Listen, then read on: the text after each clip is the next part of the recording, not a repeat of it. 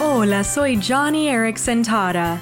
Antes de que mi esposo viajase a Cuba para servir con nuestro equipo de sillas de ruedas para el mundo, le di un libro de mi autobiografía y le dije, Ken, sé que hay una niña especial en Cuba que necesita escuchar el mensaje de Dios en este libro y estaré orando para que la encuentres.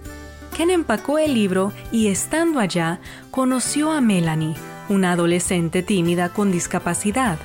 Cuando Ken le regaló mi libro, sus ojos se alegraron, pues vio que igual a ella, yo quedé en silla de ruedas a una edad joven, y mi testimonio la animó a abrir su corazón a Jesús.